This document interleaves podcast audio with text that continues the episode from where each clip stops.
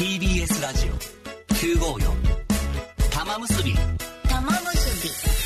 玉結び。TBS ラジオ玉結び。月曜日の3時台は週刊日本の空気。最終回のスタジオにお招きしたのはライターの武田砂鉄さんです、はい。砂鉄さんよろしくお願いしますいやもうねなんと言っても私はもう砂鉄派ですから、そうですよね。TBS の砂鉄派として。TBS ラジオの砂鉄派と言い残してやめられてもね、困るんですけど。この間だから、はい。あれ4か月前にね、はい。高尾さんお邪魔した時に、そのザクロをいただいて、はい。その花言葉が結合だっていうことを僕この間出た時に言ったんですけど、結合ってね、え。英語にするとね、はいまあ、 connect ってそうなんですよ。ことになりますよ。すごいですね。ね。それを見それを知って謎コネ解きすごい。コネクト発表されたから、あ出番かなと思ってあ日曜日ぐらい開けといた方がいいのかなと思ったらなるほど。そんなこともなかったですね。そんなこともなく。ええまあ、そんな、うん。呼ばれませんでしたけどそうかそうかうまくいかないっていうね。そうかそうか、ええ。そうでしたね、うん。さあ週週刊日本の空気でございますが、はい。2012年4月の番組開始以来、まあ、曜日の移動はあったんですがずっと続いてきたコーナーでございます、はいえー担当はもちろんコラムニストの小田島隆さんということでね、最初あの大吉先生との水曜日でお茶の間トークという謎設定があってー。毎回なんかあのな小田島おじさんが家に帰ってくるみたいな,、なんか変なちょっと小芝居をあそうだったの？やらなきゃいけなくて。あの70周年記念録音作った時にはい。TBS の資料いっぱいあるんですよ、はい。だからそれ家からね持ってきてね、このね。はい、あらら10年前の懐かしい、え TBS ラジオプレス、ー、持こってない、の時だから私水曜日の小田島さんの頃の紹介がされてるんですけど、はいへかつて TBS ラジオでもで AD 経験もあるという引きこもり系コラムニストっていうすごい失礼な。本当ですね。紹介がされてましたけどね、ええそうだね、エそっビやってたってバンドもやってたってあた。あすごいもの。この頃なんか3時台は大した玉っていうあ、コーナーだったんだ。コーナーだったんですか？これ覚えてます？大した玉何やってたっけな？2時からが玉磨きで、はい。3時からが大した玉っていうこれどういうことなんだっていう。本当ですね。は田島さんが大した玉に出てきたんだ。大した玉に出てくる引きこもり系コラムニストだったんですよあ、ねそっへーいろんなか。設定があったのかな？その設定があったのかな、本当、いやいや、もうちょっと忘れてる部分も多々ありますけれども、まあまあ、いろいろね、前の週にあった出来事について、あーだこうだおしゃべりするコーナーだったんですが、はい2022年6月に小田島さんが亡くなってしまってからは、うん。佐哲さんをはじめ、本当にさまざまな方にご出演いただいて、ね。このコーナーを継続していただいたという経緯でございました。はい。本当にね、えーありがとうございます、佐哲さん。いえいえいえこちらこねそ、望月弘樹さんや青木治さんとか澤田大樹記者にもね、ご協力いただいてそ,、の他にもいろんな方にうん。このコーナーを担当していただきました、はい。ありがとうございます。先週は大竹誠さんがねそうなんです乱入しまして、ねびっくりしたね。やっぱり大竹さんにそそのかしたのは私と。お本当ですか？言ってくださいよっていうふうに言って黒ました、ね、幕？黒幕というほどでもないですけど、うん。まあ年明けにこう遅めの新年会やった時に、あ。これは言ってくださいよとあいや嬉しい。本当ですか？なんだ。あのやっぱりぶ、ね、TBS と違って文化放送の徹底した情報管理によってね、当日までバレませんでしたからね、一瞬青木さんがねなんかちらっと。余計なこと言ったんですよねあの人がね。なんかやってるらしいじゃんとかなんかやるらしい。ん？みたいな、うんうんでだったんですけど。なんとか当日までバレなくてまあでもよかったですね。サプライズは全然気づきませんでしたよね。ちょっとでも噂によるとあくまでも噂ですけど、大竹さん、お手紙音読したじゃないですか。はいはいはいちょっと練習してきたらしいですよ。だって大竹さんのお手紙ね直筆のいただいたら、ここで歌うみたいなのをちゃんと 書いてあった文化放送で練習したって噂が入りまし たでもあの人の土壌に行った時の大竹さんってやっぱかっこいいですよね。かっこいいですね。かっこいいおじさん。私、あの佐哲さんの本。ほあの今日拾った言葉たち。ありがとうございます。ええこの中にも大竹さんのこと書かれてますね、うん。大竹さんの名言赤いストローで作ったエビみたいなものが送られてくるような近しい関係だから、ラジオはコミュニティとしては消えないんじゃないかな、う。うん。4月20日大竹誠さんのお言葉でございます。そうなんですよ、まあ、本当にゴールデンラジオのスタジオ行くとそういう赤いストローで作った何菓子みたいのがたくさん届いてるんでリスナーすよねさんからね、はいなんかその趣味とかで作られたやつそれぐらいのまあ距離の近さっていうのがね、ん。まあ、それは大竹さんと日頃ラジオやらせてもらってると日々感じてますけど、うん。まあ今日も玉結びにもねたくさんいろんなもの、そうなんですいことね。本当にいろんなものを送っていただいてて、ん。なんかラジオってやっぱそういうなんか不思議な、ね。まあ、コミュニティつながりがねとこありますもんね。ね。うんさあそんな中ですね、はい。えー、佐哲さんにはですねその不思議なつながりの中でできた玉結び武道館のええ。DVD をいち早くご覧いただけたと。いうそうですね。こ、とで、ええ見ましたよ、はい。やっぱりこの特典映像これ見どころですよね。何が一番見どころかっていうとですね、はい。まああのこの本番に向かうまでの会議のシーンがたくさん 出てるんですけど、はいはいはい。まあ、その時にその赤江さんの周りにいるスタッフの方が、はい。もうこれ以上赤井が何言うかっていう心配してる顔っていうのがですね何シーンか映ってるんですよね。いやもうあのね。またこいつなんか言い始めるんじゃないかっていう。もともと DVD にするつもりなかったから、ええ。全くあのなんていうかなその密着映像とかあんまり撮ってなかったんですよ、はい。でたまたまうちのマネージャーとかが、はいはいはい。ちょっとはあの記録用に撮っときますみたいなので、はい。撮ったやつが、うん。残ってるやつだけをなんとかつないで、うんその特典映像にしたんですけど漏れてました。漏れてましたね、ええ。なんか最初オーナー跳びかなんかやる予定だったんですオーナー跳び企画が3か月ぐらい引っ張りましてでそれはもう最終的にはこれは厳しいだろうと、うん。でもまあかなり長い時間かけて、まあ、赤井さんがこのトップに立って、はいはい。この日を迎えるまでのっていうのはねすごく見えてるんで、そうです、うん。特典映像はねうん。竹山さんもご覧いただきたいんですけど当日の舞台裏とかもね、はい回してましたね。あの始まる直前の「ファイト王のねあの声の合わなさがいいですよ急にね始めるっていう。急に始めるといいうや私も最近のあの WBC の,、ええ。あの始まりの皆さんの掛け声を見てて、うん。これだったと。あれがこんな感じでかっこよくん。やるべきだったみたいな、ね。反省しました。最高でよかったんだよね。そうですよね。手出してもパラパラっと。そうなんです。みんなにな何やんの何やんのっていう。何熱くなってんの？みたいな感じで揃ってないのに「おー」って言うからね直出したし出した瞬間に「おー」って言ってる人が出てきたりとかするっていうね。ありましたね。ね、もうこれ最終回だからあれですけどネタバレしじゃないですけど、だから赤江さんがいない、いない裏会議っていうのもあるんですよ、ああなるほど。例えば大吉さんとか俺とかそうかそうそうそれそれ絶対テレビでもう絶対出せないやつね。ビデオ出せないですけど。そういう会議も実はあるんですよね。そうなんですよ、あのはい。この特典映像はあのそうやって今言ったような映像をおばあちゃんがナレーションで使ってくださってるのと、副音声オーディオコンタリっていうところ。をオー。ディオコメンタリー。あオーディオコメンタリーっていうのを、コメンタリー。っていうところをあのオンにしていただきますと、山ちゃんとの副音声がついてたりとかいうことになり最初にね多分おばあちゃんの方で見ていただいて、はい。はいで2回目に山ちゃんとの副音声を見ていただくのがいいかなと。でもこの DVD 本当に家でぼーっと見てると、結果としてはこう何これっていう感じの 時間なんですけど。絶対そうですよ、ね、でもそれは現場にいたり当日そのオンラインで見てた人からすると、うん。まあ、そのラジオの世界の中に入ってる感じで楽しめたと思うんで、でもそのちょっと冷静に考えると何それっていうことが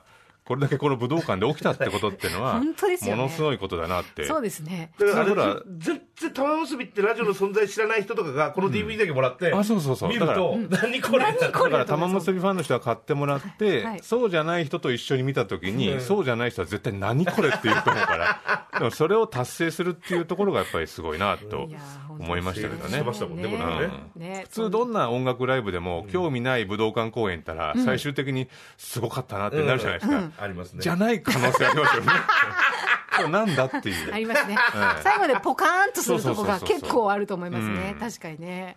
この一つ一つのコンテンツ決してつながりがあるわけでもないっていうところもいいし。で 伏線があるわけでもない。伏線があるわけじゃないっていう、CD に中西さんのこのドラマチックプログラムのバラードバージョンとロックバージョンが並べてはい。収録されてますので、うん。改めてこう流れで聞くと、うん。同じ歌詞が、ん。そのつける音楽によってこんなにイメージ変わるんだっていいう、なんか教科書みたいなその感じも味わっていただけるかなとなるほど。でもまあね本番こうピンチの連続だったじゃないですか、はい。その富山さんの歌う愛子さんの歌がうん。こうね、早送りできないとか。早送りできなくなった時の、その裏にいるこの曜日パートナーの人たちの、よし俺たちが何とかしなくちゃいけないっていうあのなんかスイッチが入った時の映像がまたかっこ入ってますからね。かっこよかったんですよね。あの三船 D のうん。一人で、そうそうそうそうそう。本当にあのカラオケルームにあるやつでやるやつね。そうそう。あれでやってたんですよ。ねどうにもできない。どうにもできない。無線がいかなかなかったよね確かね。この時にこの芸人の皆さんがね、ぐっとこう、目がスイッチ入る瞬間とね、赤江さんの目がスイッチ入るんだけど、自分が変な格好してるから、外に出れないっていう、あのシーンもなかなか良かったですけどね。いやよかったです、えー。なんかそんな感じでね楽しんでいただければと思います、作ってよかったですねじゃあね玉結び武道館のぶえー DVD はいよいよあさって29日水曜日に発売となります、はい。えーこちら予約注文をしていただいた方はもう本当大変長らくお待たせいたしました。ということで、まもなくお手元に届くかと思います。で事前予約していない方も、えーまだ買いたいなという方はまだですね、えー、と買えるチャンスはあるかと思います、はい。どうぞお楽しみに。はいえーということでここからはこのコーナーでの印象深いことそして小田島隆さんとの思い出などリスナーの皆さんからメッセージをご紹介しつつ時間の許す限りと思っているんですけれども、えーいただいているメールこちらです、えー宮城県のラジオネーム漆の虎蔵さんからいただきました。えー私の小田島さんの印象はご陽気に物事を語る一方時に赤江さんとやんわり議論を交わしヒヤッとする一場面も。そこを竹山さんがふわっとまとめる。この3人のバランスよいやり取りから感じ取れる感性考え方はとても新鮮で学びになり多面的に物事を考えられる大好きな時間でした。印象に残っている小田島さんのエピソードの一つに武田砂鉄さんとの共著「再刊の歌」があります。この時は小田島さんのツイッター10年分のつぶやきを砂鉄さんがまとめ苦労してゲラを送っていたにもかかわらず小田島さんの後書きが進まず1ヶ月近く原稿が上がってこずしびれを切らした砂鉄さんが金曜アクションに呼び出すという。この時も赤江さんと竹山さんに 呼び出されちゃってとひょうひょうと語っていた小田島さんがとてもチャーミングでこのおじさん好きだなと仕事をしながら思ったものです、ぜひこの時のことを砂鉄さんにお聞きしたいものですという。いやだから原稿を書かなかったから当時やってた「アクション」っていう番組に呼んで,、でその終わった後にその TBS の下の喫茶店で、ちょっと詰めようと思って早く書いてくれっていうふうにね、だけどちょうどその日に安倍首相がしやあの辞めるっていうことを宣言してうんただあの小田島さんのところに新聞記者から電話かかってきて、うん。下でその新聞記者の対応して帰ったんですよね。もう時間がないとか言って、でもあの人その新聞記者に電話してる様子をこう僕がと聞いてるだけでもなんか面白いのね、あの相手の話は聞こえないから、だからこっちはお茶飲みながらまた小田島さんなんかいろいろ言ってるなって言って あじゃあ時間来たから帰ろうっつってまたそこでせっかく呼んだのにそのその詰めることもできなかったっていう思い出がありましたけどね小田島さんはあれのゲラが遅いんですか？正月前とか全部終わらしたったそう正月前は必ずね、うんなんかね、ものすごい早自く己都合の時にはやるわけだよね。その自分の予定が確実に決まってたり、麻雀合宿がどうのこうのっていう時にはうん。麻雀合宿ねやるんだけど。そうだったこっちがお願いしますって言っても多分やらないんだろうね。ね。いやだから再刊の歌もでもあれあの年月、ずっとあのツイッターのやり取り、もう読んでいくとやっぱ二度とやりたくない仕事すごいですよね。うん。あの本は本当に厚みがありますよね、そうですね、うん。まあでもなんか小田島さんのこの10年こう言ってきたことを繰り返していくと、まあ、ここのね、日本の空気でも言ってたことみたいな要素がすごく入ってるんで、多分小田島さんのお通夜の時にねこう割と最初は当然しんみりしてたんだけど、こう隣でこう原なんか編集者同士が原稿来なかったねみたいな話すると、私もなんですって後ろからコーナーが来て 原稿来なかった同盟みたいのがであきてそれもちょっと面白かったっていうかね。らしいなと思いましたね。いやだって小田。島さんやっぱり亡くなってから改めてうん。すごいあのお茶目でね我々の前でもなんかうふふふふって笑ってるようななんか可愛い面もいっぱいあったんですけど、あでもロックな人でしたよね。そうそうあのこの日本の空気僕はリスナーとして聞いてた時に、はい。普通こういう時にニュースを語る場合っていうのは、割とかなり準備をして、うん。私のオピニオンはこうだっていうふうに言って、割とお二人にぶつけるんだけど、小田島さんの特徴はね不安定なまま来るんだよね。それが僕はすごくすごいなと思ってなかなかできないんですよ、うんうん。あの私今は僕こう思ってんだけど、はいはい。っていう時に、んちょっと掘ったらいや意外とあんまなかったりする時があって。その時に結構ね竹山さんとかがこうスイッチ入ったりして、ちょっとこう違う考え同士でぶつかったりもするんだけど、うん。でもその感じを作れるっていうのはなんかでもその揺らぎがすごく人間らしいっていうかねそうそうそうガチガチに本当の部分っていうかね。固めてきて、うん。私はこうですよっていうんじゃないところが小田島さんのこういいところだったかなと思いますけどね。ね。うん。えーこちら富山県のラジオネーム猫山さん。54歳男性の方です小田島さんのことをお堅い人だと思っていたので日本の空気を聞くことでお茶目な側面も知れたことが私にとってとても大きかったです。日本の空気の思い出はいろいろありますが赤江さん竹山さん砂鉄さんとのエピソードを最近のものでピックアップしました、2020年12月21日の日本の空気でスタジオに久々に来た小田島さんが竹山さんの髪型を見て驚いていたのが面白かったな。かけられた時じゃない？確かそうじゃないかな。そっか、で2021年2月8日の日本の空気の終わり頃に赤江さんと小田島さんが集森集まれ動物の森でたぬきちのチュートリアルが長すぎると盛り上がっていたのが ギャップがあって笑いました、えー2021年6月14日の日本の空気の冒頭で小田島さんがオオトカゲのことを乱暴な気持ちで生きている人たちと形容していて、爬虫類への愛情を感じました、えー22年6月27日には小田島さんのお見舞いに行った話で武道館のことを聞いた小田島さんが、バカですねと言ったというエピソードが最高でした、同日の日本の空気ではお見舞いに行った赤江さんが小田島さんの簡易便器に座ったことを砂鉄さんに褒められたり。だね。赤江さんは小田島さんのおかげで砂鉄さんと和解できたと報告していましたね、は小田島さん対砂鉄さんですと2020年8月28日のアクションに小田島さんが来た時砂鉄さんは砂鉄さんが関わった小田島さんの本がいまだに出ないことを責めるつもりだったのに逆に褒め殺されていたのが思い出深いです。と。いろんな思い出をね、えー書いてきてくださいました。よくでも便器に座りましたよね。あれいやちょっとねなんか可愛い花柄みたいなのがなんかいやそうだけどね。あの時の様子を思い返しても あそこに率先していく人はなかなかいないと思うんですけど普通に見えないんですか、それは。なんかちょっとでも椅子っぽいおしゃれな椅子ですね。ああじゃあこちらに詰めさせてもらいますねみたいな。奥から座りますみたいな。私がそこ座っちゃって。ねえそうでしたよね。いや本当だな。皆さんいろいろ覚えてくださってる、えー、江東区のブラックさんです。赤井さん竹山さんた佐哲さんこんにちは。あいよいよ最後の週刊日本の空気となってしまいました。小田島さんの記憶に残るエピソードといいますとそもそも玉結びを聞くきっかけになったのは日本の空気のコーナーでした、政治からスポーツ芸能爬虫類とコーナン織り交ぜた1週間の出来事を遮奪にコラムコラムにされている小田島さんの出力に毎週うならされていましたここ3ヶ月ほどで3冊ほど小田嶋さんのご著書を拝読いたしまして、このコーナーで小田嶋さんが語られていたのが、エッセンシャル版で実際のコラムを読むとますます楽しめると思いました。もしこのコーナーで小田嶋さんを知られて、まだ小田嶋さんのご著書を読まれていない方がいらっしゃったら、ぜひ一冊でも読んでいただきたいなと思いました。えーということで、いただいておりますね、ブラックさん。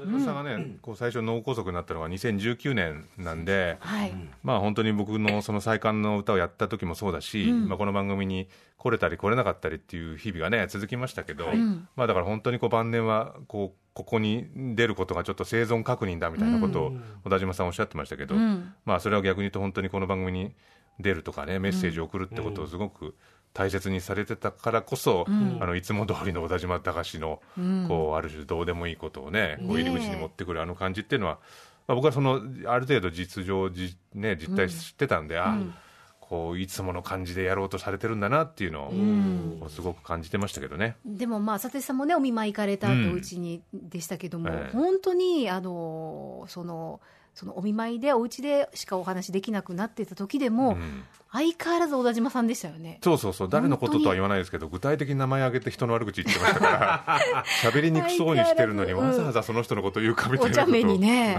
うん。ぐすぐーぐーぐーとか言いながらね、いやー素敵だったな。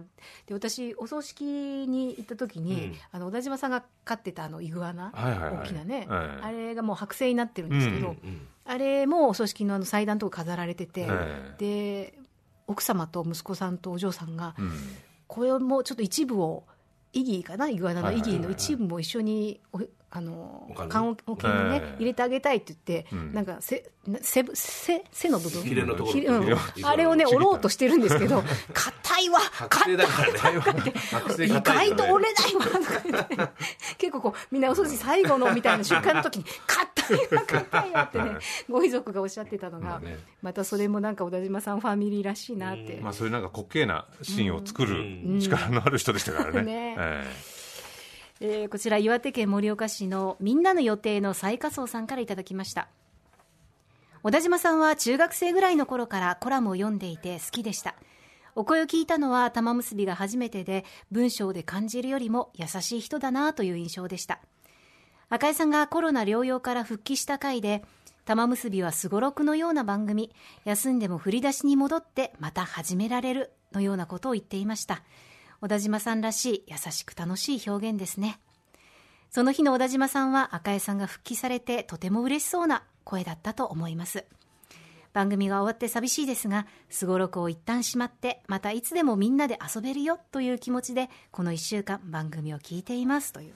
あーこちらも素敵なメッセージありがとうございます。ありがとうございます。うん本当にね優しい人ですね。そうですね。んうん。なんかあれですよね、もう去年の6月のことですからもうちょっと頑張れば今日まで一緒に入れたかもしれないけど、ね。けど、うん。今げ現実ここにもう小田島さんいらっしゃいなくて最終回の時に仲良かったねいろいろ知ってる砂鉄さんがいるっていうのもこれがまた小田島さんらしいっていう,、そう。いうかいやいやいやまあ。それもね。本当、だって砂鉄さんと和解できたのは本当小田島さんのおかげ、揉めてないんですけどね、そんなにね。